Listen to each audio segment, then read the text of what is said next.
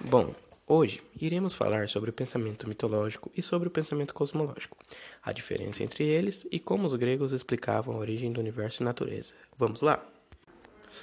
Iremos começar com a mitologia. Os mitos, acima de tudo, organizavam as comunidades. Eles foram a principal cultura dos cidadãos por muito tempo. Na Grécia Antiga, a religião e o mito explicavam as coisas e, fatos mundanos.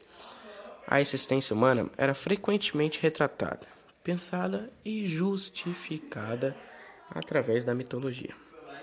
A mitologia foi uma forma encontrada para se compreender o mundo e entender coisas que, para aquela época, eram quase impossíveis de se entender. Exemplos: o que é a Terra, por que ela existe, quem somos nós, por que estamos aqui e o que acontecerá quando morrermos. A mitologia dava respostas para estas perguntas, respostas que para eles eram o bastante.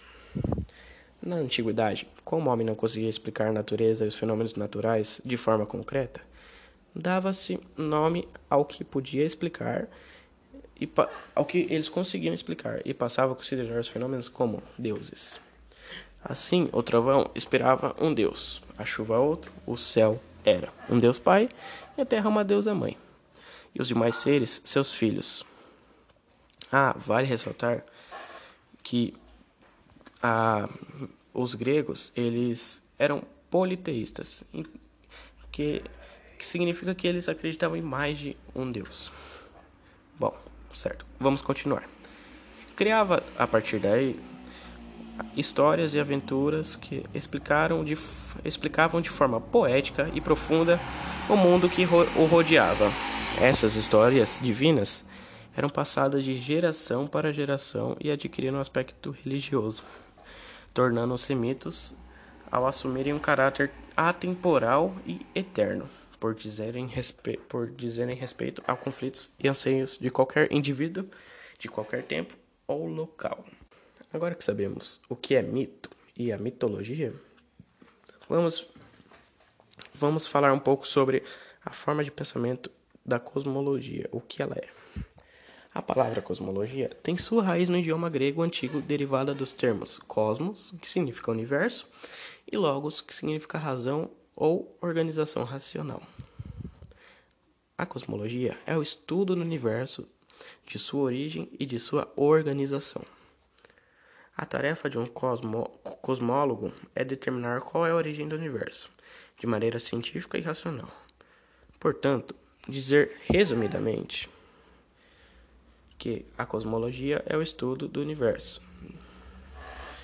de como ele se, ele, ele se formou, de como se organiza e dos elementos que o compõem.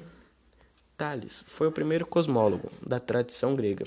Ao observar o universo e pensar que aquelas cosmogonias não faziam sentido, o filósofo passou por um processo de observação e especulação que originou a sua teoria, a ideia de que a água dá origem a tudo.